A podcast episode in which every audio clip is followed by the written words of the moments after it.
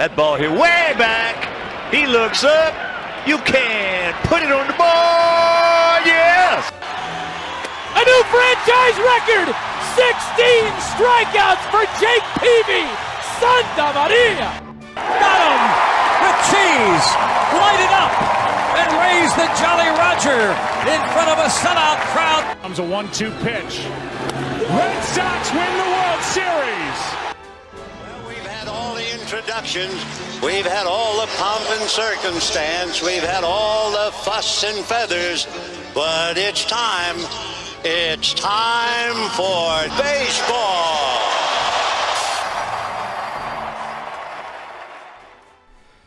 Hallo da draußen an den Empfangsgeräten. Hier ist Martin Setzer. Wenn ihr eingeschaltet habt, wisst ihr, wo ihr seid. Wenn ihr nicht wisst, wo ihr seid, sage ich es euch nochmal.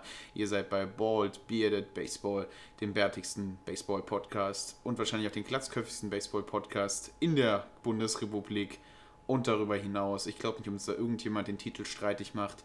Wenn das jemand rausfindet, sagt uns das Bescheid und wir würden in einem Hunger Games Deathmatch gegen alle anderen bärtigen, glatzköpfigen Baseball-Podcasts antreten, aber nur im Doppelteam. Und wisst ihr, wer mein Partner ist? Der einmalige, der einzigartige Katniss Everdeen, David Kania. Hallo David. Hallo Martin. Jedes Mal, wenn du uns äh, vorstellst, denke ich, du kannst es nicht toppen im Vergleich zur letzten Woche und dann haust du wieder mal sowas raus.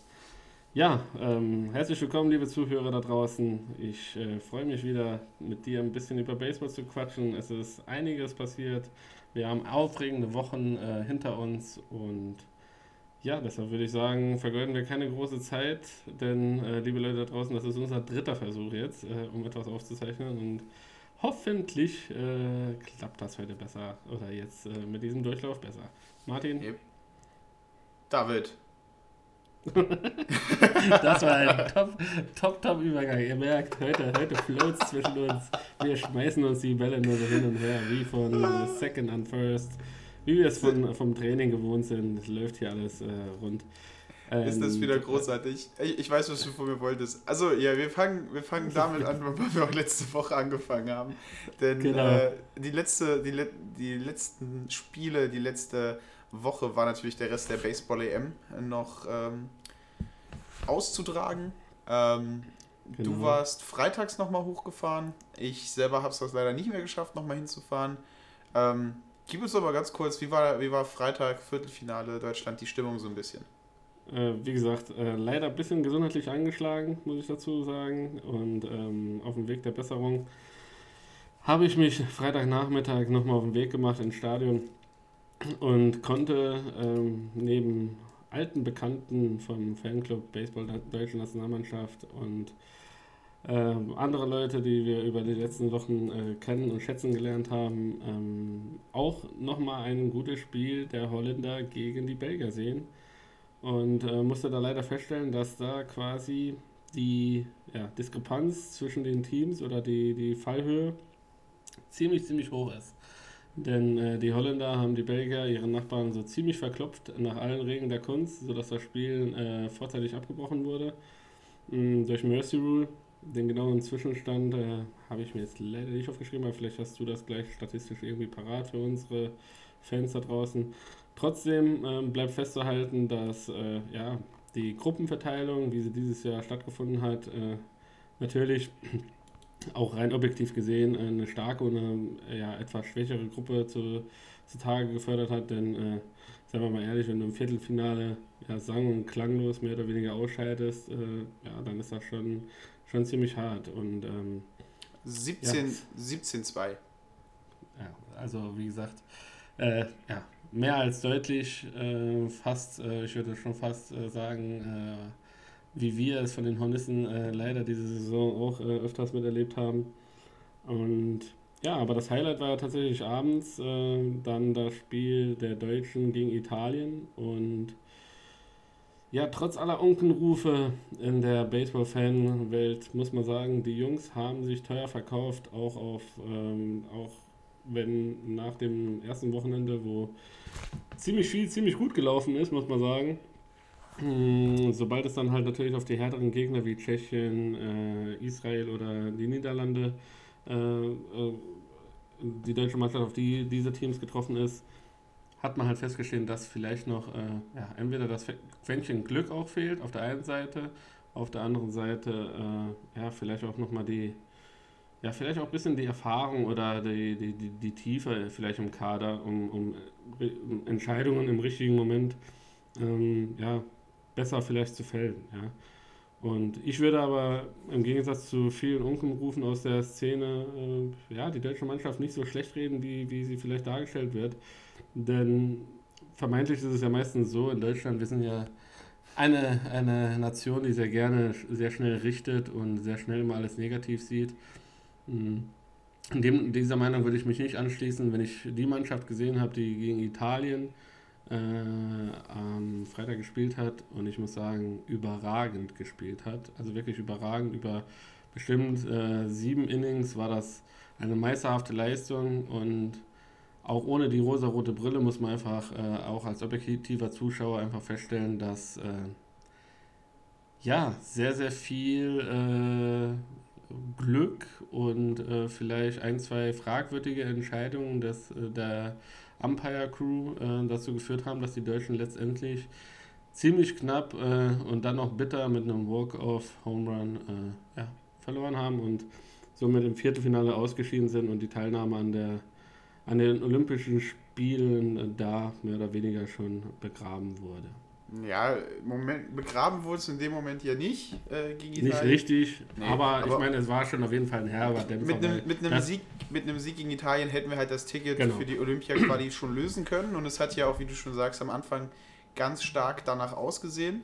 Also wir haben das Spiel halt äh, im Clubhaus mit, mit Leuten geguckt und ähm, das Spiel hat angefangen und äh, einer hat drin gesessen, dann hat sich die Technik alles angeschlossen, während wir noch draußen waren und ein Bierchen getrunken haben. Und auf einmal hörte ich von innen drin nur Rufe, Jungs, kommt rein, wir führen. Und äh, das erste Indien kommen rein, auf einmal führen wir 4-0. Ähm, so, Deutschland ist um einiges besser in das Spiel reingekommen als Italien.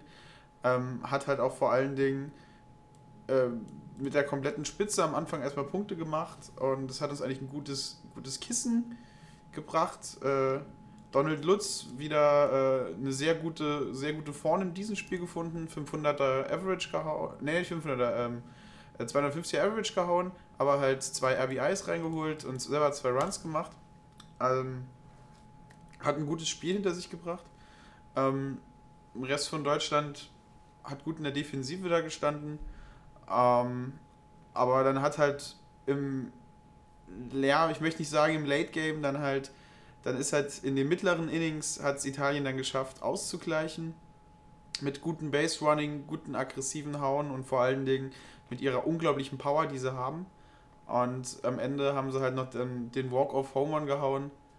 Ähm, was ein, ein Monsterschlag auch noch war. Also war sogar ein No-Doubt-Home Run. Also da hättest du nicht mal irgendwie hoffen können, vielleicht wenn der Wind woanders da geblasen hätte. Also ein, Orka ein Orkan, der aus dem Right Field zurückgeblasen hätte den Ball ja nicht verhindert. Ähm, ja, ähm, es ist schade, dass wir rausgegangen sind, aber das Spiel, das ich gesehen habe, war jetzt auch nicht so, dass ich sagen würde, die deutsche Mannschaft äh, war da unterlegen. Ähm, ich, du, hast, du hast die Umpire-Entscheidungen schon angesprochen, da waren ein paar Entscheidungen, die ich, wenn ich es mal politisch ausdrücke, auch ein bisschen fragwürdig gefand, gefunden habe. Aber wir haben halt nicht die Möglichkeit, New York anzurufen, das geht nicht. Äh, ja, vielleicht zur nächsten es, EM, dass man sich die Wiederholung mal anguckt, weil aus ein paar Kamerawinkel hat es halt wirklich so ausgesehen, dass die Entscheidung einfach grober Bullshit war. Ähm, es, ist halt ziemlich, es ist halt ziemlich bitter, wenn muss man einfach sagen, wenn äh, ja, es geht ja, natürlich sind wir Randsportart, natürlich ist das halt alles nicht so hochgehangen wie, keine Ahnung wo, äh, in welchen anderen Sportarten denn auch immer, aber ja, für die Jungs geht es halt, halt einfach auch um viel, ja, die wollen ja auch ihre, ihre Chance wahren, irgendwie eine Olympiade zu spielen, äh, ja, die, die Chance kommt halt nicht immer. Wer weiß, ob wir äh, nochmal äh, olympisch äh, später auch sein werden. Und dementsprechend war das halt ein riesen, riesen Traum der Jungs und dass sich vielleicht der eine oder andere natürlich auch äh, aufgrund dessen so ein bisschen, ja, nicht ja, um den Traum gebracht gefühlt hat, total gerechtfertigt. Ja, also man muss äh, ja da auch so ein bisschen, ja, ja, ein gesundes Maß äh, finden, wie, wie man mit sowas halt natürlich umgeht. auf der einen Seite ist man Fan, auf der anderen Seite ja, sagt man sich, okay, wenn es jetzt andersrum wäre, hätte man gesagt, oh, wir haben nochmal Glück gehabt oder sonst was. Ähm, nichtsdestotrotz äh, hat es halt, sage ich mal so, als äh, gut an dem Abend natürlich nicht ganz objektiver Beobachter natürlich, äh, das gebe ich durchaus zu, äh, hat es halt so ein bisschen eine Geschmäckle gehabt, wie man so schön im Schwabenländle sagt. Denn äh, ja, es kam so rüber, als wenn sich die Umpire so ein bisschen wichtiger machen wollten als äh, ja, das, äh, das Spiel selber. Und das war dem Spiel überhaupt nicht würdig, weil es war, war auch ohne diese Entscheidung, wäre es ein sehr knappes Spiel geworden und äh, äh wäre es vielleicht sogar noch spannender gewesen. Und ja, also wenn man schon sieht, dass Coach Jansen rausgeht, Wut in Brand, ja, ein ziemlich ruhiger, geerdeter Mensch, der ähm, außerhalb ziemlich offen, ja, kommunikativ rüberkommt, dann kann man auch sagen, okay, da ist irgendwas im Argen, ja, und so richtig verständlich konnte er es, glaube ich, im Coach auch nicht machen, äh, wieso da die Entscheidungen so gefallen sind, wie sie denn gefallen sind. Und natürlich bitter für die Jungs, denn äh, dieses große Ziel, das sie in dem Moment hatten und sie waren zum Greifen nah an diesem Ziel, äh, ja, ähm, ja, wurden sie so ein bisschen, das verstehe ich auch, ein bisschen beraubt des Ganzen. Ja, aber sagen wir mal, ähm, das ist immer gut, und das, das tun wir ja oft äh, in allen Sportarten, die Schultern auf den Schiedsrichter zu setzen. Auf der anderen Seite als, als, als Umpire, also als jemand, der ja selber nochmal Umpire ist, in meiner, ist nicht auf dem Level, dass ich sagen würde, ich würde irgendwann die EM ampen, aber ähm, man kann jede dieser Situationen, die sie so entschieden haben, so entscheiden. Ähm, kann man alles so durchbringen, ist alles so richtig, kannst du alles so verkaufen, kannst du alles so sagen, aber ähm, wie du schon gesagt hast, wenn das jetzt, äh, wenn das unseren Gegnern passiert wäre, also hätten die die Calls so gegen uns bekommen, hätten wir applaudiert und hätten gesagt, nice call, Blue. Also sagen, sagen wir eher, es, es hat, wir haben das Spiel jetzt vielleicht nicht wegen den, den äh, Calls nicht. verloren. Das auf gar keinen Fall. Ich meine, wir haben elf Strikeouts gesammelt, also Maestri, Alexandro, der äh, Starter von ähm, Italien, hat sieben unserer Leute ausgestrikt in sechs Innings und dann nochmal Michael Johnson, äh, der Reliever, der das Spiel dann auch für Italien gewonnen hat, also sein zweiter Sieg für Italien in diesem Turnier, hat halt in drei Innings auch nochmal fünf Leute ausgestrikt. Das muss man halt dazu sagen. Das ja. ist halt die Kehrseite der Medaille. Das, da gebe ich auch vollkommen recht. Ähm, trotzdem finde ich, sollte sowas auch nicht komplett unerwähnt bleiben. Ähm, ja, es gibt halt dramatische ähm, Beispiele aus der Sportwelt, wo ja, äh, ja, sehr fragwürdige Entscheidungen getroffen wurden. Ich spreche jetzt zum Beispiel NFL, New Orleans, äh, die Saints letztes Jahr äh, gegen die Rams. Das war auch sehr, naja, kontrovers diskutiert worden und dementsprechend hat das alles seine Berechtigung. Ähm, es war in dem Moment natürlich äh, ja, so eine Art Neckbreaker und für die Mannschaft äh, ja, auch schwer, sich da nochmal äh, reinzufuchsen und sich nochmal neu zu motivieren. Wobei sie es ja dann, du wirst jetzt, jetzt gleich nochmal bestätigen, am nächsten Tag, wenn es um die Platzierungsspiele, ähm, am Samstag, glaube ich, haben sie gegen äh, Frankreich gespielt, ist das korrekt? Das ist korrekt. Das Spiel gegen genau. Frankreich war nochmal ein komplett anderes deutsches Team. Ähm, genau. Das war halt äh, ein, ein, ein, kurzer, kurzer Blick in die Statistik sagt uns, dass äh, das ist halt ein komplett anderes. Also wir haben, was ist es, 14-4 mit Mercy Rule im siebten Inning gewonnen, wenn ich das richtig hier auslese. ähm, ja. Also. Das, aber das unterstreicht auch, das, Entschuldigung, dass ich jetzt kurz ja. unterbreche, aber das unterstreicht auch das, was ich gemeint habe vorhin wo, zum Beginn, dass die Gruppen halt tatsächlich äh, von der, von der Schwierigkeit her oder von der, von der, von der Competition her doch ziemlich, äh, ja, Natürlich war es Losverfahren, gehe ich mal von aus. Ich bin mir jetzt nicht hundertprozentig sicher. Gefährliches Halbwissen hier. Die Hörer können uns gerne berichtigen oder mich, äh, denn ich bin ja hier nicht der Experte, sondern du. Und ähm, ja, finde ich, waren die Gruppenaufteilungen schon ziemlich, ziemlich happig, wenn man überlegt, Holland, äh, äh, Israel, Deutschland in einer Gruppe, äh, dann noch Tschechien in derselben Gruppe, die, die auch äh, ja, so ein bisschen zu den Geheimfavoriten ge, ge, gezählt haben. Und dann in der anderen Gruppe hast du an sich mit Italien und Spanien und dann hört es aber auch schon so langsam auf, ja, äh, was dann dahinter gekommen ist. Und dementsprechend, ja, hast du dann halt solche Ergebnisse, wie du sie jetzt halt hier siehst. Ja, also in, also in einem Platzierungsspiel so ein deutliches Ergebnis ja, zu sehen oder wie gesagt auch mittags dann. Äh, Holland gegen Belgien mit einem 14 zu 4, äh, 17 äh, zu 2 oder was das war. Das darf meines Erachtens ja irgendwie auch nicht sein. Ja, aber auf der, auf der anderen Seite, sagen wir mal, Baseball ist ja ein sehr momentabhängiger Sport. Also wir kennen es ja beide, wir kennen es ja beide, wenn, wenn ein Pitcher einen guten Tag hat, äh, lässt er keinen Run zu und wenn er dann mal einen mittelmäßigen Tag hat, wird er verkloppt von derselben Mannschaft. Und das ist halt bei so einem Turnier, wo du jeden Tag ein Spiel hast, nochmal selber so eine Sache. Also du kannst ja nicht immer deinen dein, dein Ace, deinen Starter hinstellen, dann passieren halt auch mal, wenn du versuchst, ähm, um den Erhalt, weil es ging ja tatsächlich darum, sich für Olympia qualifiziert. Und wenn du dann an der Kante bist und versuchst, drin zu bleiben und dann deinen, deinen besten Pitcher vielleicht nochmal in einem Vorrundenspiel aufopfern musst, dass du überhaupt die Möglichkeit hast, in die Play, in die Play, äh, in die Playoffs zu kommen, sozusagen, wenn man es mal Playoffs nennt, also in die, in die K.O.-Runde zu kommen, ähm, mhm. dann hast du halt einfach vielleicht mal in so einem Spiel keinen Pitcher mehr. Und dann, ja. dann straft dich das halt einfach. Sagen wir, es ist halt auch immer so ein bisschen davon abhängig. Aber ja, ähm, ja 14-4 haben wir gewonnen. Äh, rausheben möchte ich mal wieder unseren Herrn Lutz und seine Herrn DH, der ähm, äh, 4 von 4, also perfektes offensives Spiel gemacht hat. 1000er Hitting Prozent, 4 RBIs und einen Home Run geschlagen. Davon. Ähm, ja.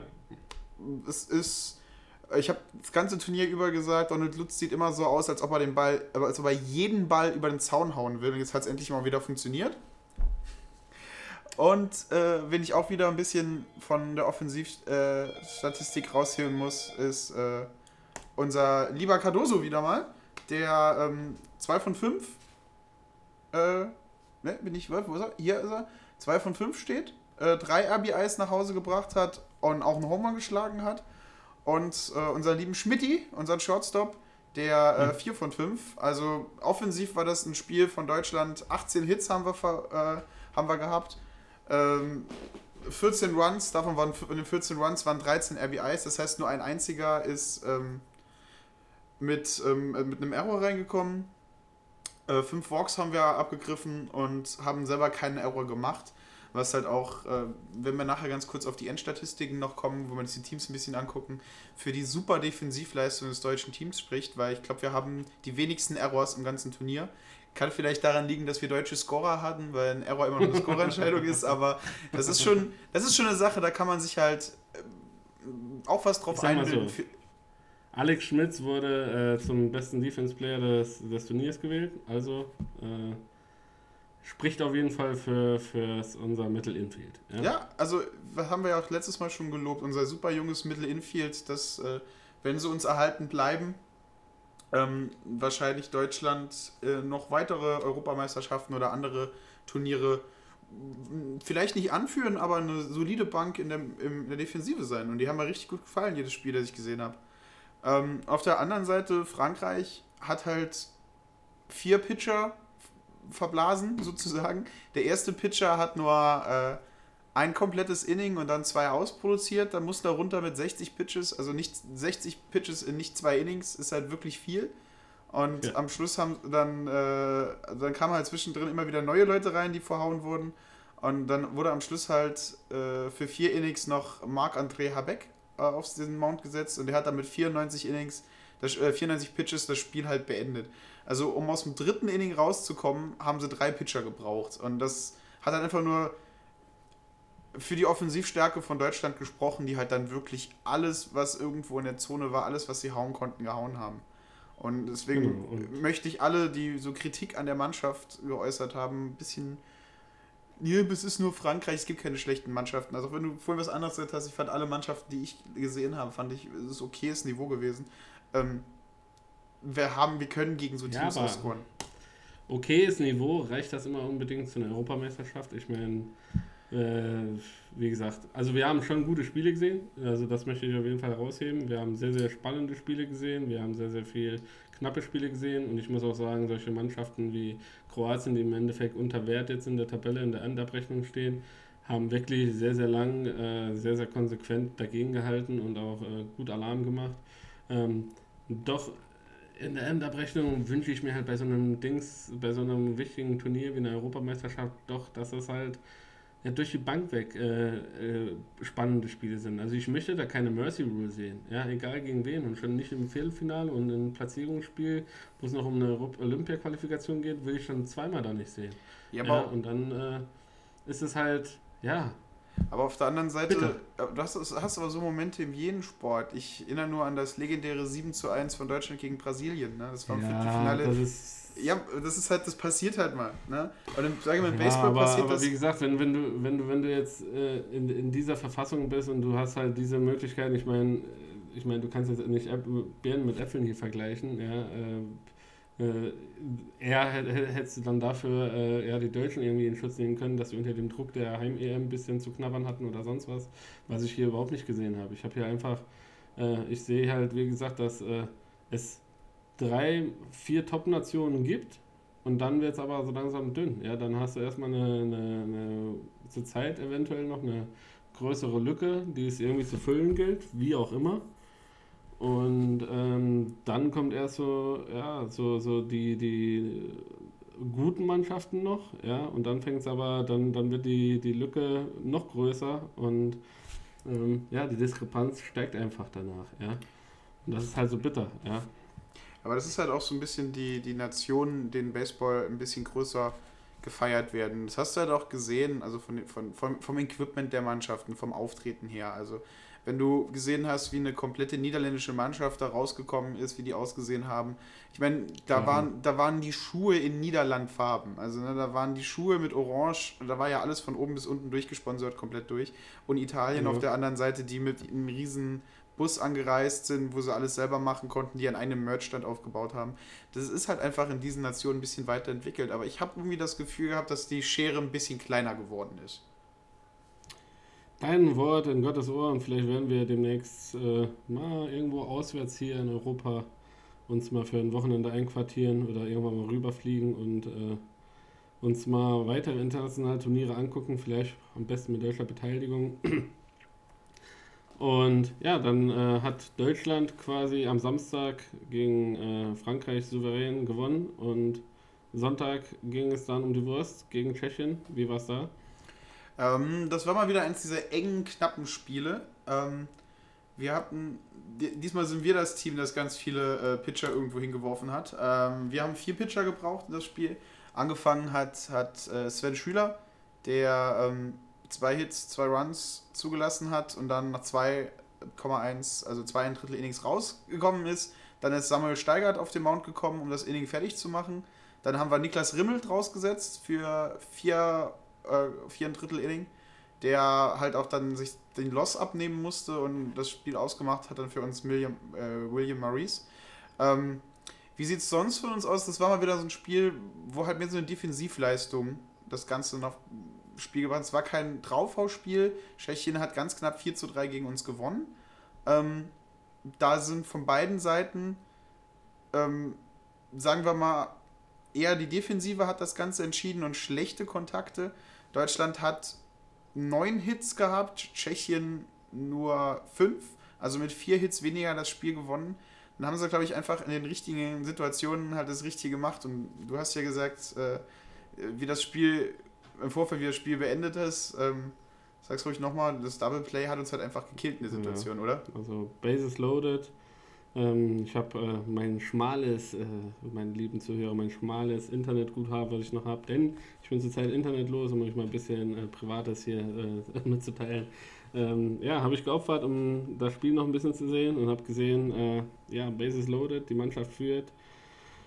Und ja, Max Bolt hat dann leider äh, in ein, ja, für die, für die Tschechen hervorragendes Double Play reingehauen. Für die Deutschen natürlich ein bitteres äh, Richtung äh, Shortstop, glaube ich, war es. Der Shortstop äh, wirft an, drei, äh, an Home, wirft also quasi den Runner, der von drei losläuft, äh, aus und dann der Catcher wirft an drei und macht dann noch den Runner, der von zwei Richtung drei gelaufen ist, auch aus. Somit war quasi sehr, sehr, äh, sehr, sehr, ja, verheißungsvolle Spieler waren dann raus und zwei aus und ja, dann hat sich quasi das Ganze auch erübrigt im weiteren Verlauf. Ja, also war halt eine Situation schade. Das wäre halt der Moment gewesen, das Ding nochmal umzudrehen und Mhm. uns wieder ins Spiel zu bringen. Aber so ist Baseball halt. Du bist das ganze Turnier über ein guter Hitter. Das ganze Turnier über hat Max Bolt eigentlich immer recht solide abgeliefert. Und dann passiert dir halt so eine Scheiße du bist der größte Arsch.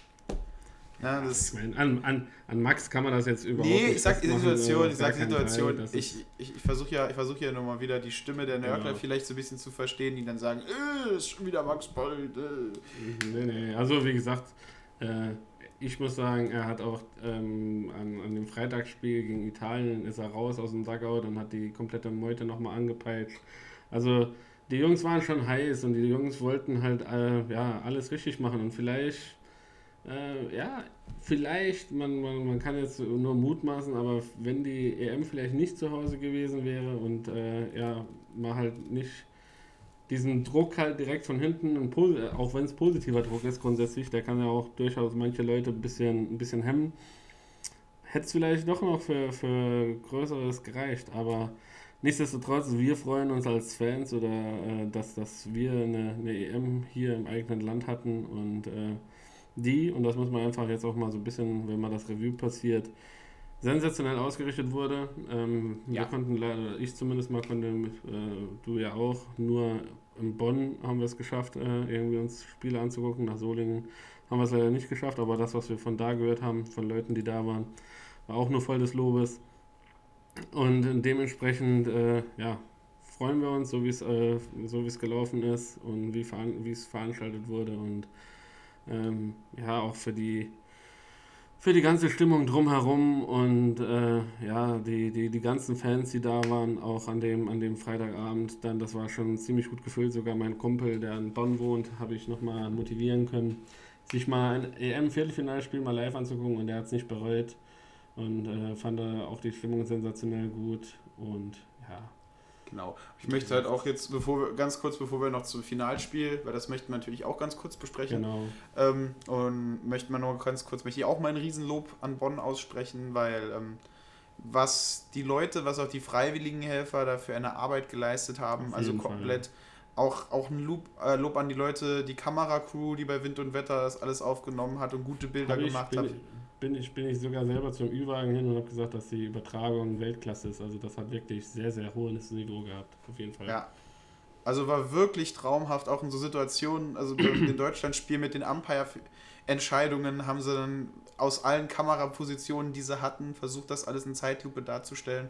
An die ganzen Kommentatoren, ähm, die das ja nicht beruflich machen, ne? also die, alle, alle Leute, die da irgendwie mit in Englischen kommentiert haben, sind irgendwo Stadionsprecher ähm, oder sonst irgendwas, die das so hobbymäßig machen. Das war alles großartig. Ein Riesenlob an alle Helfer, also die es gemacht haben. Wir als Baseball-Nation Deutschland und als Baseball-Europa sagen da mal ein bisschen Dankeschön dafür, für die Arbeit, die Bonn da reingesteckt hat. Genau, und ein abschließender Gruß natürlich an die Freunde vom Fanclub Deutschen Nationalmannschaft, mit denen ich an sich schon vereinbart habe, dass wir nochmal eine Folge zusammen aufnehmen, denn die Folge ist ziemlich gut angekommen bei euch Leuten da draußen und wir werden nochmal von deren Seite mal ein bisschen so rekapituliert äh, haben, äh, wie, wie, wie sie euch kennengelernt haben, wie sie die Stimmung wahrgenommen haben und wie sie die ganze Sache, das Phantom etc. einschätzen, ob das äh, tatsächlich positive Auswirkungen für die Zukunft hat. Ja, Gut, dann würde ich sagen, gehen wir, gehen wir direkt straight Richtung Finale. Äh, wenn du magst, kannst du noch kurz sagen, wer, wie die Halbfinalpaarungen waren und dann die Ergebnisse. Und dann würde ich sagen, gehen wir direkt ins Finale, denn wir sind schon bei einer halben Stunde. Und äh, ja, wir wollen die Leute ja auch nicht äh, ja, genau. überziehen heute. Also äh, das erste Halbfinale war Niederlande gegen Spanien. Oh, ja. Und äh, da hat Niederlande ganz knapp 1-0 gewonnen. Was war ein super, super, super knappes Spiel, das vor allen Dingen von zwei dominierenden Pitchern äh, durchgegangen war. Und das zweite Halbfinale war Italien gegen Israel. Und da hat Italien auch knapp 7 zu 6 gewonnen. Also du hast ja vorhin von den vier großen Mannschaften gesprochen. Und genau das sind ja die vier. Niederlande, Spanien, Italien, Israel. Und die haben halt einfach gezeigt, dass sie ungefähr auf gleichem Niveau sind. Da gibt es sich nicht viel. Also von den vier hätte jeder im Finale stehen können. Da wäre jede Paarung durchaus möglich gewesen. Und wie du sagst, wir sind schon ein bisschen der Zeit nach vorne, deswegen möchten wir die jetzt nicht mehr einzeln ansprechen, aber für die Leute, die es interessiert, die Spiele sind alle noch in der Mediathek drin und ähm, die Statistiken könnt ihr euch auch noch bei äh, Baseball Stats EU anschauen. Genauso mache ich das jetzt auch gerade.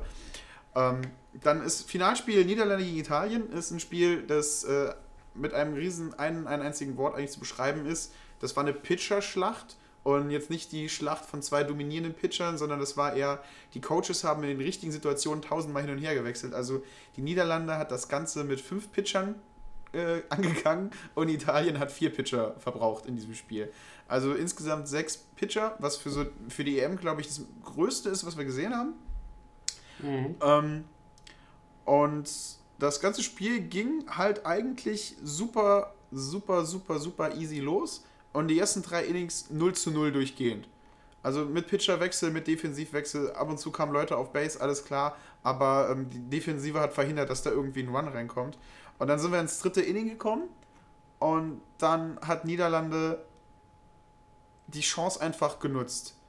Also mit einem Error an die erste Base gekommen, äh, mit einem Wild Pitch zur Second Base gekommen, dann haben sie Strikeout, dann gewalkt, dann Bases loaded, dann Home Run, dann nochmal ein Home Run und sie führen 5-0. Boom. So. Und dann stehst du da, hast drei Innings gegen wahrscheinlich das beste europäische Baseballteam absolut hart gekämpft und dann kassierst du fünf Runs in einem Inning. Und dann fällst du ein bisschen auseinander. Dann hat es Italien geschafft, im äh, danach folgenden Inning noch einen Run zu erzielen, dass es nur noch 5 zu 1 stand. Aber dann hat die niederländische Pitching-Maschine die einfach so konstant runtergehalten. Also der, der Starter hat vier, vier, zwei Drittel Innings gepitcht und dann kam halt ein Reliever nach dem anderen. Und die haben so abgeliefert. Dann kam äh, Stauffenberger Tom, der in einen, also der bei, bei vier Battern hat er gefaced, drei davon hat er ausgestrikt. Ähm, und das ist halt das, somit hat die, damit hat die Niederlande das Ganze halt einfach gewonnen. Italien auf der anderen Seite hat aber vom Pitching gleich gehalten. Denn ihr Closing Reliever, der hat zwei Innings gepitcht, hat fünf Leute ausgestrikt. Ansonsten alles, was reinkommt, Jomel Rivera auch nochmal Leute ausgestrikt. Einen Hit zugelassen. Also bis, wenn dieses eine Inning nicht passiert, wäre das Ding für Italien gewesen. Aber es ist ein Inning, du lässt Niederlande einmal auf die Base kommen und dann hauen sie die Home Runs. Und das macht Und die halt einfach zum besten Und Team. wer hat den Grand Slam gehauen? Den- Wer war der glückliche Kerl? Ja, äh, der Grand Slam hat der Right Fielder äh, Sams gehauen. Oh, cool. Ja, so ist das halt leider manchmal im Baseball. Ein vermaledeitetes Inning kann dich quasi das ganze Spiel kosten und äh, ja, du wirst dann einfach nicht mehr, äh, bist einfach nicht mehr in der Lage zurückzuschlagen und äh, wenn du dann noch auf so eine starke Pitching-Rotation triffst, wie die der Holländer oder Niederländer, dann wird es nochmal doppelt oder dreifach schwer und dementsprechend, ja. Äh, Glückwunsch an Holland Ja, riesen, äh, riesen zum, Glückwunsch. zu, zu, zum Gewinn der, ich glaube jetzt 28. Äh, äh, europäischen Meisterschaft. Ähm, es wird ein bisschen langweilig da oben. Ich hätte mir ein bisschen Abwechslung dieses Jahr tatsächlich mal gewünscht. Ich habe ja am Äh, Anfang, an der- am Anfang des Turniers, als sie ihre erste Niederlage gesammelt haben, habe ich gedacht, oh, das da wird die erste EM ohne Holland im Finale. Ja, ein bisschen zu früh gefreut. Aber Bisschen zu früh wir gefreut, sehen, wir sehen, dass Mannschaften wie Tschechien und äh, äh, ja, Spanien äh, da auf jeden Fall schon am Kratzen sind und ähm, auf jeden Fall alles versuchen werden, diese, diese, diese Phalanx äh, zu durchbrechen der, der äh, Niederländer und mal sehen, was bei dem nächsten internationalen Turnier abgeht. Und nächste Woche, also ich glaube jetzt am Wochenende, findet doch in Bologna und Parma die, die, der Qualifier quasi statt für, für Olympia. Und ja, wir wünschen allen Mannschaften, die jetzt bei der Europameisterschaft dabei waren und jetzt äh, sich auf dem Weg nach Bologna befinden, alles, alles Gute. Der möge der Beste gewinnen und äh, Europa würdig in, äh, in, äh, in Olympia quasi vertreten. Ja, ich, ich würde würd gerade sagen, jetzt ist es, äh, jetzt kann man nicht mehr sagen, holt den Cup nach Deutschland, das muss man sagen, holt den Cup nach Europa. So sieht's Use Beate, wie man so schön sagt. Genau. Ach nee, wir haben ja noch äh, Kinder, die uns zuhören, also äh, so sieht's aus. Ja. Ja, bei Use Beate ist schon so alt, das kennen die nicht mehr. Gut, dann äh, ihr älteren Zuhörer habt ein Schmunzeln in eurem Gesicht. Für den Rest äh, googelt's nach, wenn ihr, wenn ihr wissen wollt, äh, was das für ein Sprüchlein war. Gut, ich würde sagen, wir äh, beenden dann jetzt somit äh, den Blog EM. Ähm, wie gesagt, bedanken uns nochmal recht herzlich bei allen, die wir kennenlernen durften, bei allen, die wir, äh, mit denen wir gesprochen haben, die uns angesprochen haben. Es war uns wirklich ein Fest. Äh, es war eine ungewohnte Situation manchmal für uns, äh, erkannt zu werden. Und wir freuen uns. Natürlich haben wir den besten Grafiker äh, Oliver Groß, Gamma Art, der uns unser, unseren Flyer und unser Cover gemacht hat. Nochmal einen lieben Gruß an ihn. Das haben wir nämlich letzte Woche vergessen äh, äh, zu machen. Und äh, dementsprechend haben wir bei der EM ja ein paar Flyer verteilt äh, und ihr könntet uns äh, markieren äh, auf Instagram und konntet dann einen unterschriebenen Nationalmannschaftsball von der EM gewinnen. Diese Verlosung werde ich äh, morgen online stellen und wenn ihr den Podcast hört, äh, also was heißt morgen? Morgen haben wir den wievielten? Den 18. Martin? Morgen, den 18. werde ich auf Instagram den äh, Ball von dieser EM verlosen. Und für alle, die uns jetzt zuhören, äh, sobald dieser Podcast draußen ist, werden wir noch ein Gewinnspiel machen, denn ich habe noch einen zweiten Ball organisiert äh, mit allen Unterschriften der deutschen Nationalmannschaft von der EM. Und äh, da dürft ihr unseren Cover quasi, äh, ich werde das einmal posten und ihr könnt uns dann quasi euch das Cover irgendwie runterladen und dann auf Instagram uns vertaggen oder bei den einschlägigen äh, Facebook-Gruppen bei Baseball äh, Deutschland, Baseballfans Deutschland oder sonst wo und Hauptsache ihr vertagt äh, Ballbeat Baseball. Ich werde mir das alles angucken, werde äh, danach recherchieren und dann ähm, würde ich sagen, werde ich das Gewinnspiel eine Woche lang machen bis zur nächsten Folge, wenn wir die raushauen und dann den Gewinner bekannt geben, Ja. Sodass wir zwei Bälle verlosen. Also dann geht raus, ihr jungen Leute und die älteren Leute, sucht euch junge Leute, die euch unterstützen und Instagramt und taggt uns und Facebookt uns. Ihr könnt Bälle gewinnen. Ich habe keine Ahnung, was das ist. Das, alles, was David gesagt hat, ist für mich Spanisch. Ich fühle mich immer, wenn, wenn David davon redet, 89 Jahre alt. Oder eher. Das sagt der, das sagt der IT-Systemadministrator, liebe Leute da Ja. draußen. Das ist er nämlich äh, hauptberuflich. oder, oder, Aber naja, Oder, oder, oder ich fühle mich nicht 89, ich fühle mich 98 Jahre alt und mit 98 kommen wir doch gerade mal da zur American League East, denn die New York Yankees mit 98 Siegen führen diese Tabelle an. wow, was für eine Überleitung. Martin, du schlägst dich ja quasi selber. Wahnsinn. Dicht gefolgt von Tampa Bay mit 89 Siegen. Sehr Ja, schön. David, sag ganz kurz noch was drüber. Ich muss mir Licht anmachen, weil dieses im Dunkeln vor meinem Monitor sitzen, denn es ist ja schon wieder spät. Ne? Es ist ja schon wieder alles spät hier im Saarland. Ich muss mir kurz schon Licht spät. anmachen. David, rede mal kurz mit den Leuten, bitte. Ja, was soll man denn sagen? Also die, den Yankees scheint das quasi nicht mehr zu nehmen. Also das ist quasi, äh, wie man so schön sagt, durch. Die werden, die, sie teilen sich zurzeit äh, mit den Houston Astros und den Minnesota Twins die Leaders-Position in ihren eigenen Divisionen. Das heißt, äh, ja, sie führen ihre, ihre Liga quasi an. Und für unsere Red Sox ist es quasi die Saison hier schon zu Ende. Die haben keinerlei Chancen mehr äh, auf, auf äh, ja, eine Playoff-Teilnahme. Das ist so nicht ganz korrekt. Wieso? Und ich möchte ein bisschen vorgreifen, denn ich habe mich heute halt mal aus, aus Gründen, weil wir heute Abend den Podcast aufnehmen wollten, wieder ein bisschen schlau gemacht und äh, habe mir gedacht, man kann doch mal nachgucken, ähm, wie, wie sieht es denn aus, wenn ich jetzt schnell ein bisschen Geld verdienen will? Wie sind denn die Wettchancen, dass Boston äh, noch schafft, die World Series zu gewinnen? Also Okay. die, die Chancen. Ähm, ich habe jetzt leider auf der Arbeit habe ich den Link gefunden und habe ja nur Boston rausgeschrieben, aber habe es jetzt leider in der Vorbereitung für heute den Link nicht mehr gefunden. Aber äh, ich habe das rausgeschrieben, die Chancen, dass, also die Wettbüros geben eine Quote darauf, dass Boston die World Series gewinnt, 1 zu 20.000. 1 zu 20 Stunden. Also wenn du einen Okay. Dollar zu viel hast, ähm, setz, setz auf Boston Red Sox noch die World Series gewinnen, denn rein theoretisch, wenn der Himmel allen Leuten auf den Kopf fällt, äh, ist es möglich, denn wir sind neun Games behind und es sind, glaube ich, noch 14 Spiele zu spielen. Also, Dann, dann, dann erklär mir doch mal eins. Diese, diese, diese Statistik mit dem E-Hashtag. Ja. Ich habe gedacht, dass äh, alles, was E dahinter ist, das ist eliminated. Also die haben keinerlei Chance mehr auf die Playoffs. Ist das denn, liege ich da denn komplett falsch?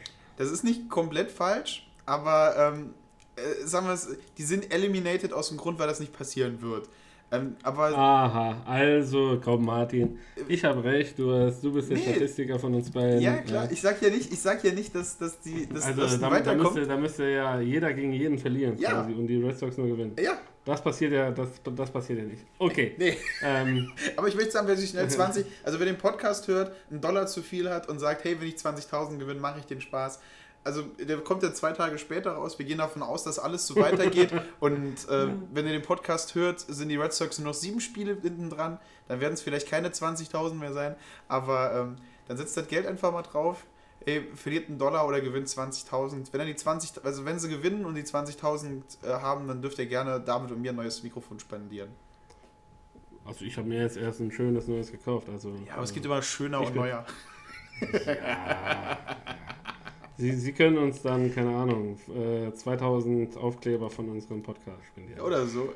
Okay. Äh, Ja, zurück zum Ernst. Gut. Zurück zum, zum wirklichen Baseball. Zu, äh, zu, vom Spaß zum Ernst, wie gesagt, Yankees unangefochten vorne, die Tampa Bay Rays auf zwei, äh, neun Spiele hinter den Yankees und ähm, ja, die müssen quasi noch drei Siege holen, dann sind sie auch safe äh, in, der, in der Postseason mit dabei, wenn ich das richtig den Statistiken hier entnehme, Ja. die ich gerade vor mir liegen habe. Und äh, ja, für unsere Boston Red Sox ist das quasi rum. Äh, der Cut von, von Dombrowski, denkst du, äh, der wird sich jetzt noch länger, äh, wird das noch länger Gespräch sein äh, bei den Red Sox oder Ja. glaubst du, äh, das wird schnell irgendwie eine, eine Lösung gefunden werden und irgendwie wird versucht werden, äh, ja, eine schlagkräftige Truppe für 2020 bereitzustellen? Also ich, ich habe ich hab ein bisschen, in, ich, ich bin ja in, im Reddit Red Sox Forum ziemlich aktiv als Leser. Das weiß jeder, das Und- weiß jeder, der unseren Podcast hört. ähm, und da ist halt zurzeit äh, die, der Rückblick auf äh, die Ära Dombrowski und ähm, hat, uns, hat uns drei Titel und eine World Series geholt. Und ähm, aber halt gibt es Leute, und da muss man einfach sagen, das sind Baseball-Fans, meiner die besten Fans der Welt, die das komplett ausgeschlüsselt haben. Ähm, wie hat er das gemacht, indem er unser komplettes Farmteam halt irgendwie geopfert hat? also, er hat alle, alle unsere Prospects verkauft und uns in, in, äh, zum, zum Team mit der höchsten Payroll gesetzt. Ähm, Ob es das wert war, das wird die Zukunft zeigen. Was jetzt nicht passieren darf, sind irgendwelche Panikverkäufe. Irgendwie jetzt gucken, dass man jetzt alles über Dach und Fach wegwirft, wie wir es beim letzten Mal gemacht haben, als wir in so einer Situation waren. Ruhig bleiben, vielleicht äh, ein paar Verträge cutten. Ich glaube, nächstes Jahr ist sowieso Pan, äh, ist, äh, Pablo Sandoval endlich mal weg von unserer Payroll. Das heißt, wir bezahlen den nicht mehr, dass er für andere Mannschaften spielt. Ähm, ja, müssen gucken, was Red Sox angeht, ruhig bleiben, jetzt nicht irgendwie komischen Schwachsinn machen. Ruhig bleiben ist die Devise. Genau. Und Erfreuliches gibt es tatsächlich auch mal von den Baltimore Orioles zu hören. Denn äh, Jonathan Villar, äh, seines Zeichens Spieler der Baltimore Orioles, hat äh, den äh, 6106. Home Run geschlagen und somit äh, wurde die bisherige Bestmarke übertroffen. Das heißt, wir haben eine neue Rekordsaison, was die Home Runs angeht.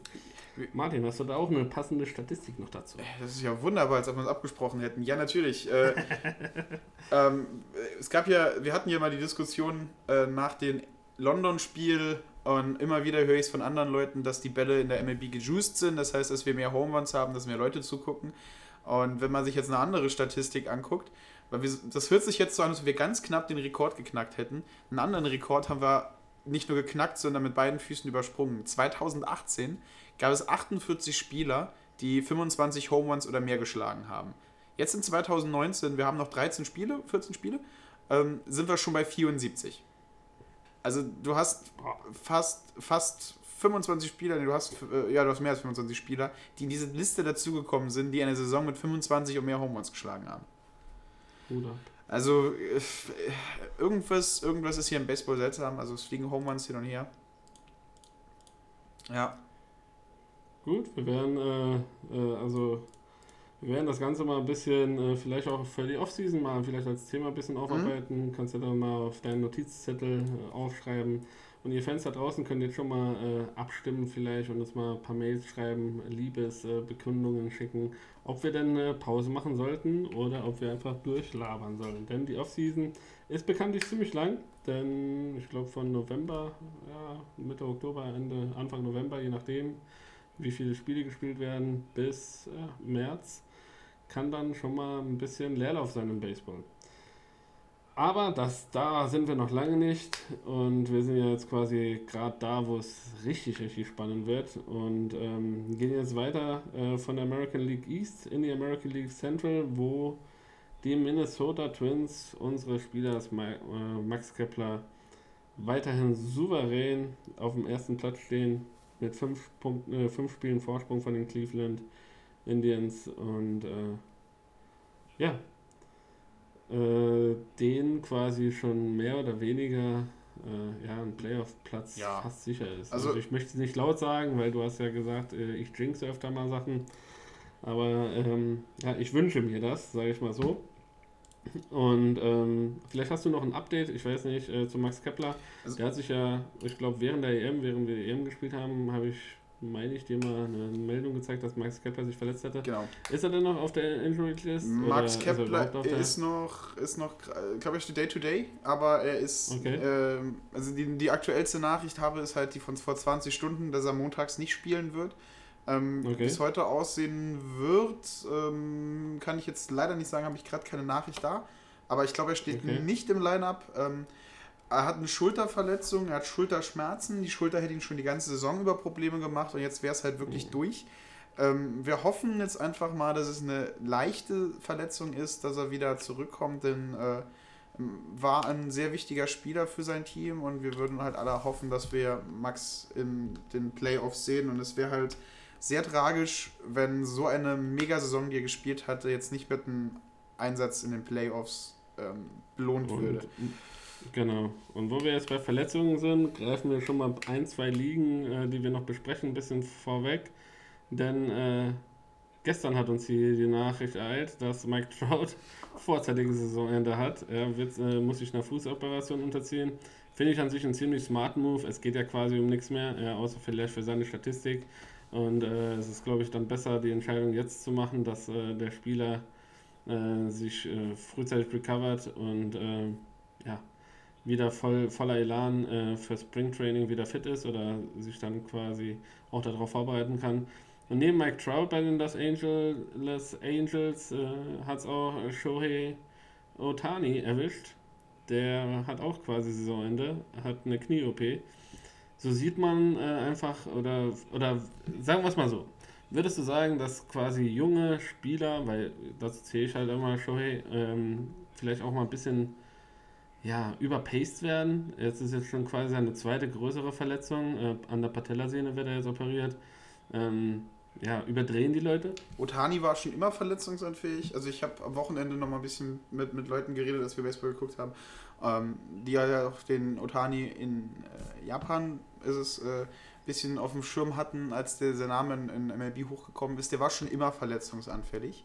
Ähm, das scheint den Trend einfach nur weiterzuführen, dass er halt ein bisschen verletzungsanfälliger ist. Ähm, mhm. ähm, kannst du overpasted, ich glaube es jetzt einfach nicht, weil er hat ja die Saison nicht wirklich viel gepitcht, war ja hauptsächlich nur als DH äh, unterwegs. Ähm, ja, ich glaube halt einfach, der ist ein bisschen, weiß nicht, da ist halt, dieses, das jahrelang Baseball spielen ist halt auch, wir sagen immer, es ist ein Sport, den du ewig machen kannst, aber der hat, verlässt halt auch Spuren am Körper. Wir hoffen einfach mal, dass, es, dass, dass er jetzt vielleicht von professionellen Ärzten zusammengeflickt wird. Er ist in LA, also wenn ich irgendwo professioneller Ärzte erwarte, dann in Los Angeles. Ähm, dass er dann vielleicht die nächste Saison mal wieder zur, zur Leistung zurückkommen kann, pitchen und äh, die agen kann. Und das würde mich halt einfach freuen für ihn. Genau. Ähm, bei Mike Trout hoffe ich einfach mal, dass er da full recovered. Ähm, das wäre das Schlimmste, was jetzt irgendwie passieren könnte, dass es äh, irgendwas nicht verheilt bei Mike Trout und diese unglaublich großartige Karriere des vielleicht besten Baseballspieler aller Zeiten dadurch irgendwie beendet wird. Also Mike Trout verletzt ist für mich immer so ein bisschen das Schlimmste, was im Baseball passieren kann. ja, äh, ja, ähm, wenn, ich, wenn, wenn, wenn ich mir die Verletzungen jetzt angucke, wenn ich jetzt noch weiter runter scrolle, dann haben wir hier deine, deine zweitliebste Mannschaft, die Pittsburgh Pirates.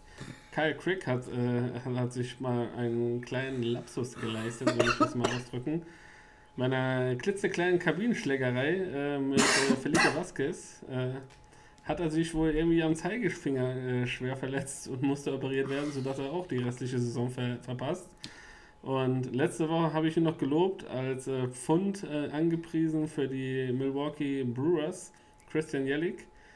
Und zack, bom, bang, äh, ja, am Tag nach unserer Aufzeichnung am Mittwoch kriegen wir die Nachricht, Christian Jellick bricht sich die Kniescheibe und verschafft quasi den Brewers ein richtiges Problem, würde ich mal behaupten, für, für die restlichen Spiele. Aber da kommen wir gleich noch drauf Ja. zu sprechen. Also es war eine sehr, sehr, sehr, sehr ja, Verletzungsreiche Woche. Verletzungsreiche Woche, würde ich mal sagen, äh, für, die, für, die, für die MLB ja, und für die einzelnen Mannschaften. Und ja, wir sind mal gespannt. Für die einen, für die, die einen, den einen Mannschaften tut es ein bisschen mehr weh, den anderen etwas weniger. Äh, trotzdem, ja, äh, dass es halt äh, sehr, sehr viele bekannte und äh, ja, äh, Starter mehr oder weniger erwischt, ist schon beachtlich dieses, äh, diese Woche gewesen. Ja, Das wollten wir halt einfach nicht unerwähnt lassen. Und wenn wir gerade noch, äh, ich möchte noch äh, lustige Nachrichten und so weiter, American League Central waren, möchte ich noch ganz kurz äh, erwähnen, äh, Ian Kennedy, ja, der Name wird dir wahrscheinlich nicht sagen, weil der Name hat mir vor, bevor ich Nee. diese Nachricht gelesen habe, auch nichts gesagt.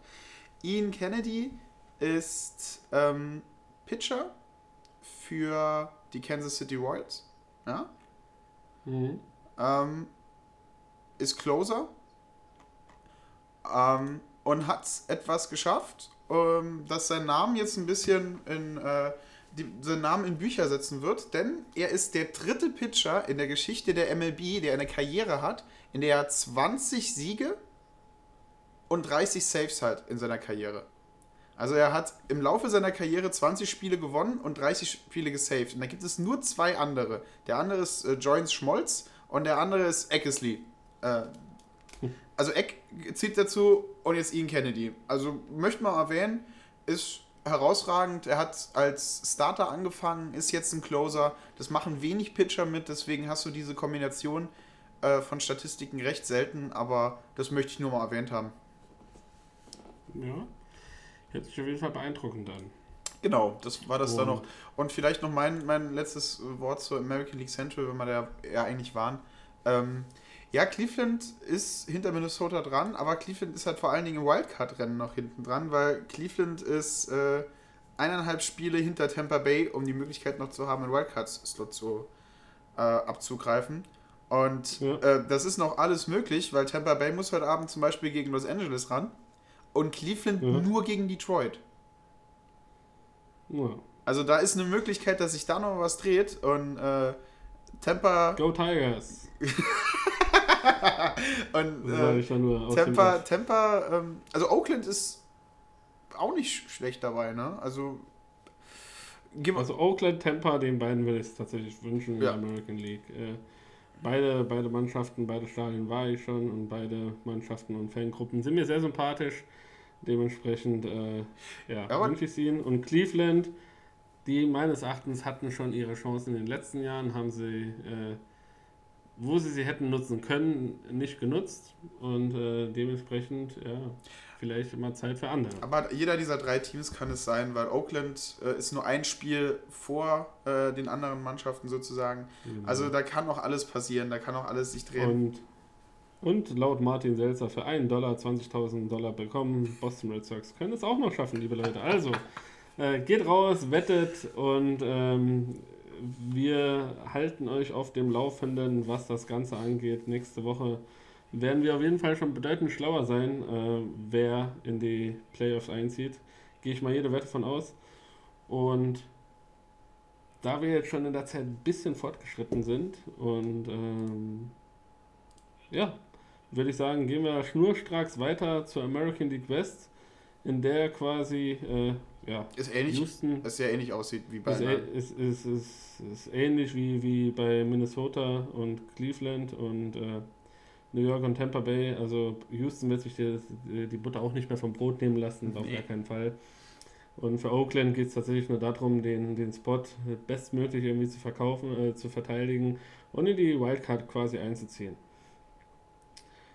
Und ja, für die anderen Mannschaften, LA Angels habe ich ja schon erwähnt, mit den Verletzungen. Ähm, Wir sind mal gespannt, äh, wie sich denn die Offseason auch für die einzelnen Teams, die Rangers, die äh, Seattle Mariners und die Angels quasi so ein bisschen gestaltet, was eventuell noch möglich ist, ähm, was man eventuell machen kann, welche Prospects überhaupt noch zur Verfügung stehen, um vielleicht der nächsten Saison äh, eine bessere Rolle zu spielen und ein bisschen mehr äh, competitive oder äh, ja, um es auf Deutsch zu sagen, äh, eher äh, angriffslustiger zu sein, als es vielleicht in dieser Saison möglich war. Ja, hoffen wir, dass Somit, die American League Ja. weiterhin stark bleibt. Und äh, ja, genau. also ich kann da nicht mehr viel hinzufügen. Oakland haben wir schon gesagt, ist ein Spiel vorne dran. Hoffen wir, dass es drin bleibt. Houston ist sicher und äh, ist ja ist ja tatsächlich auch von den Webseiten als der klare Favorit für die World Series Sieger dieses Jahr. genau. Sehe ich so Und, ähnlich, äh, also gewinnt irgendjemand anderes. Wir kennen ja mein Glück mit Voraussagen. Martin, der, der, der Vorausseher. Ähm, Carlos Correa können wir eventuell noch äh, anbringen äh, von, den, von den Houston Astros. Der wird heute an sieben äh, äh, schlagen, habe ich gerade eben noch in den News gesehen. Das heißt, er ist wieder back Hm? äh, von seiner Verletzung. Und äh, ich würde mal sagen, einen besseren Zeitpunkt gibt es an sich nicht, äh, um wieder irgendwie Spielpraxis zu sammeln und wieder reinzukommen. Deshalb äh, ist das für die Mannschaft auf jeden Fall nur von Vorteil, wenn wir quasi äh, ja, ein, ein starkes Team beisammen hat. Gut, dann soll es das auch mit der American League für heute gewesen sein. Wir gehen in die National League, wo es in der East auch schon eine Entscheidung gibt. Ja, ähm, Sekunde. Ich habe noch gerade mir ist noch gerade eine lustige Schlagzeile reingekommen, die ich nachher kurz bringen will, die ich beim Vorbereiten war. Äh, National League East, ja, äh, Atlanta vorne, äh, 10 Punkte vor Washington äh, bei den Philly, äh, Washington Nationals hinten dran die Phillies, die scheinbar raus sind, ne? Yep. Die ich das richtig sehe, sind die raus. Die haben keine Chance mehr, wirklich reinzukommen in das ganze fünf Spiele behalten. Also die sind mathematisch rausgerechnet von diesem E, was ja auch sagt, äh, es hat nicht Schedules oder sonst irgendwas noch drin, die sind mathematisch jetzt einfach raus. Ähm, ja. ist ja, ist ja vielleicht genau das eingetreten, was wir vor ein paar Wochen schon mal gesagt haben, dass äh, Philadelphia vielleicht Fehler gemacht hat, was was trade-technisch angeht. Er hat, haben jetzt ziemlich viel Geld einem Spieler gegeben, der klar Karten verkauft, aber der jetzt auch nicht so eine gute Saison abgeliefert hat. Und manch böse Zungen sagen, dass es einer der schlechtesten äh, Trades in der Geschichte des Baseballs war. Ähm, würde ich jetzt so nicht unterschreiben, äh, aber Washington, also man kann es so ein bisschen sagen, Washington wirft vielleicht Ballast ab und äh, Philadelphia hat ihn aufgenommen und geht damit unter. Ähm, Wieso sagst du denn, dass Philadelphia quasi raus ist? Also, wenn ich mir jetzt die Wildcard angucke, da sind sie doch nur. Bum, bum, bum, wo habe ich es denn? Da sind sie doch nur fünf Spiele hinten dran, hinter den Chicago Cubs. Ja, die sind fünf Spiele hinten dran, aber äh, die sind fünf Spiele hinten dran in dem Hexenkessel, die, der National League ist. Also, äh, du hast, also, ne, du hast Washington, du hast Chi- Chicago Cubs, dann hast du Milwaukee, die ein Spiel hinten dran sind bei den Cubs. Das heißt, da ist nicht irgendwie nur ein bisschen Ruhe oder sonst irgendwas. Dann spielen sie noch gegen Atlanta, ähm, Mhm. die auch noch äh, Leuten auf die Füße treten wollen. Ähm, ich sehe es halt einfach, du bist fünf Spiele hinten dran. Ähm, ich glaube nicht, dass da. Es ist ähnlich, wie ich mit den Red Sox gesagt habe. Ne? Also, es ist theoretisch noch möglich, dass sie reinkommen, aber rechnerisch und von was Leute in 14 Spielen Rückstand von 5 aufzunehmen, äh, ist unglaublich schwer. Und gehe ich. Es ist machbar natürlich, wenn alle Sterne richtig stehen, aber ich, ich bezweifle es. Die sind raus. Okay, auf jeden Fall sieht man halt in diesem Wildcard äh, äh, ja, Spielplan oder äh, Übersicht, dass es bedeutend, bedeutend enger zugeht als in der American League, wo quasi mit den Red Sox auf äh, der vierten Position der Wildcard äh, Followers äh, mit neun Spielen hinten dran. Ja. Haben wir hier äh, bis Arizona, das ist an 1, 2, 3, 4, 5, an sechster Position hinten dran. Ähm, ja, haben noch, hätten rein theoretisch, ja, du sagst es, noch Mannschaften äh, Möglichkeiten irgendwie ranzukommen, ja, für die, für die Wildcard. Ja, und äh, was ich jetzt, die Nachricht, die mir gerade noch reingekommen ist, ist, weil es mir ein Kumpel geschickt hat, der, den ich so ein bisschen mit Baseball angefixt habe. Ähm, der hat mir äh, geschrieben, äh, ob das die nächste Entwicklung von Moneyball ist. Denn die Philadelphia Phillies als äh, erstes MLB-Team äh, sind auf der Suche nach einem Quantitativanalysten. Oh, okay. Was ist ein Quantitativ? Also ein Quantitative Analyst ist äh, ein quantitativer Analyst ist eine Person, die sich auf die Anwendung mathematischer und statistischer Methoden auf Finanzen und Risikomanagementprobleme spezialisiert hat. Das äh, hört sich doch gut an. Und der nächste, Das Satz ist der, der, der nächste Satz ist der Satz, der mich absolut verkauft hat, dass das die Zukunft des Baseballs sein wird. Der Beruf ähnelt dem des, Technomathemat der, dem des Technomathematen in anderen Branchen. Okay, also wenn die Philadelphia nächstes Jahr äh, die World Series gewinnt, dann ist es wegen ihrem Quantitative Analyst. Okay. Das war jetzt mal eine lustige Geschichte, was Philadelphia vielleicht für, also man, man hat ja mal den Spaß gemacht, äh, ich weiß, wir sind schon lange am Reden, aber ich möchte noch einen Witz reinbringen, ähm, dass äh, die, die, die Bundesagentur für Deutschland, äh, die hier die äh, AGE, ne, Arbeit, das Arbeits, Bundesagentur, die Bundesagentur für Deutschland, unser, unser Arbeitsamt, Ja. die, unser Arbeitsamt äh, mal einer deutschen Analystenfirma äh, 20 Millionen gezahlt hat, die sollte rausfinden, was das Problem ist, warum wir so viele Arbeitslose in Deutschland haben.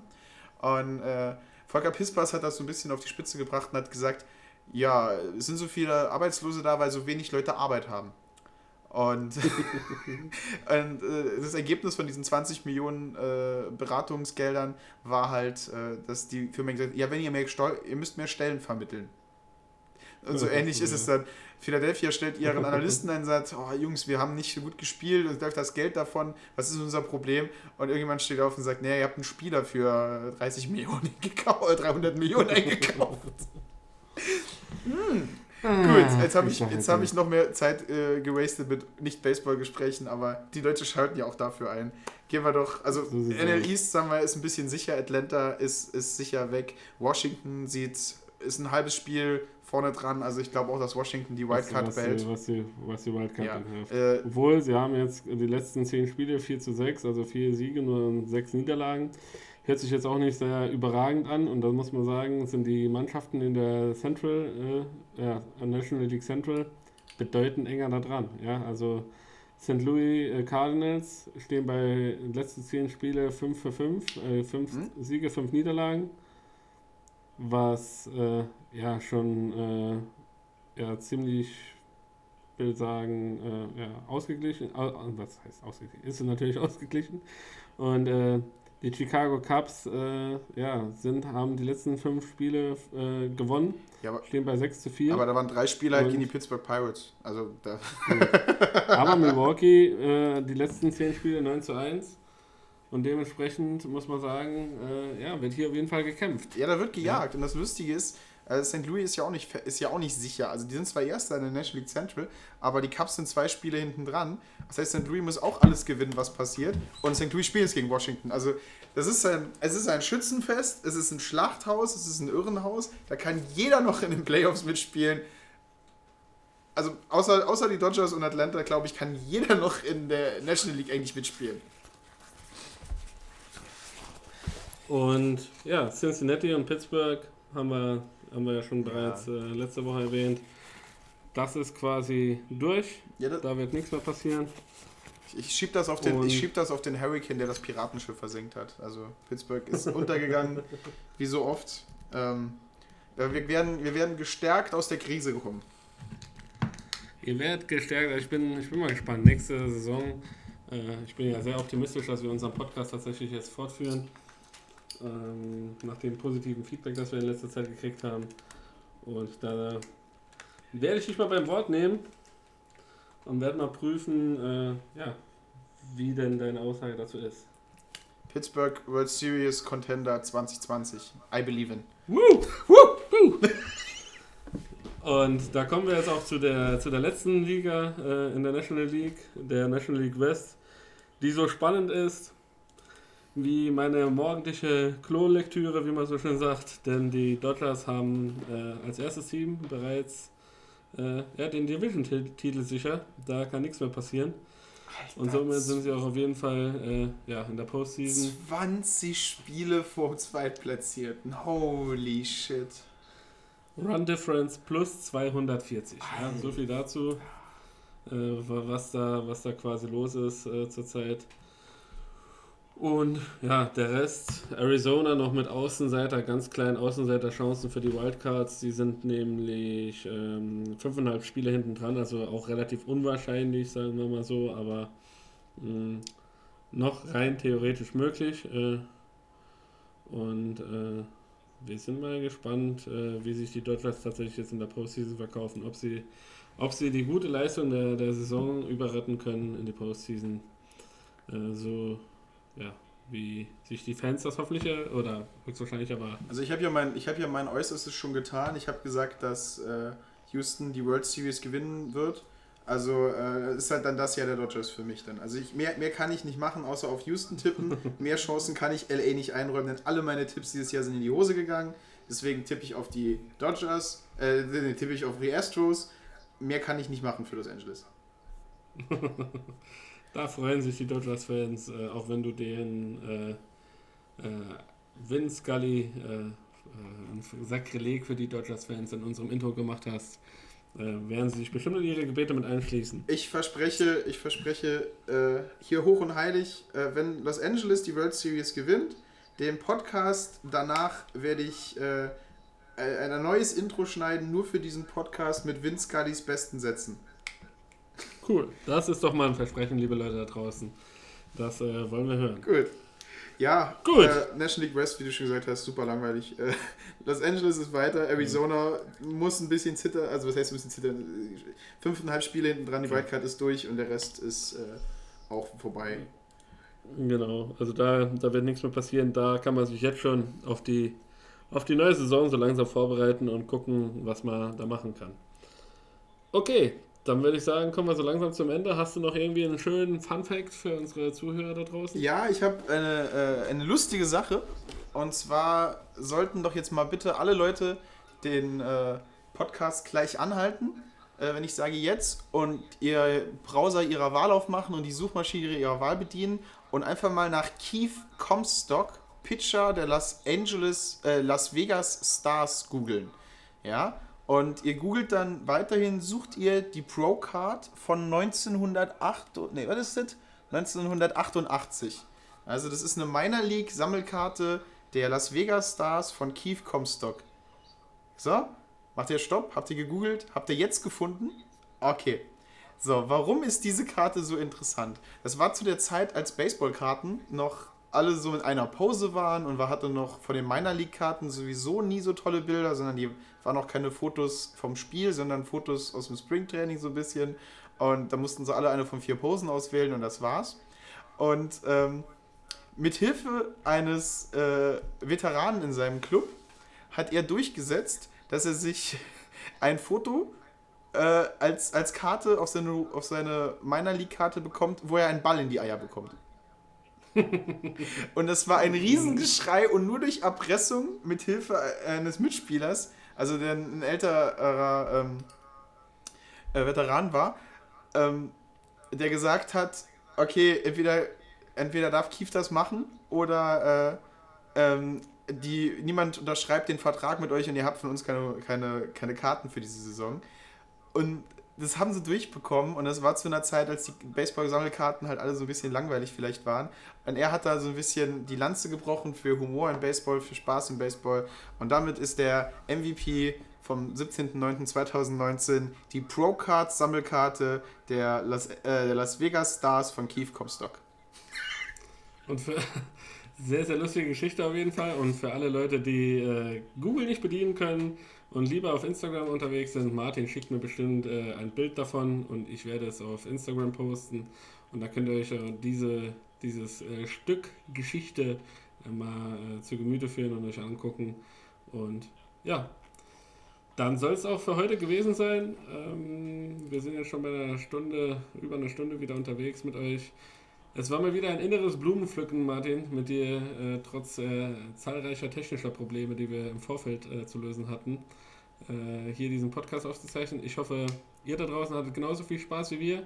Macht fleißig mit bei unserem Gewinnspiel ähm, um den unterschriebenen Nationalmannschaftsball. Äh, und ja, Folgt uns auf Instagram, folgt uns auf Spotify, äh, bewertet uns bitte bei iTunes. Äh, da haben wir zwei 5-Sterne-Bewertungen bis jetzt. Freuen uns über sämtliche Kommentare, auch auf Facebook, wenn ihr mir da schreiben möchtet. Äh, kontaktiert mich. Ich bin für jede Schandtat offen und ja.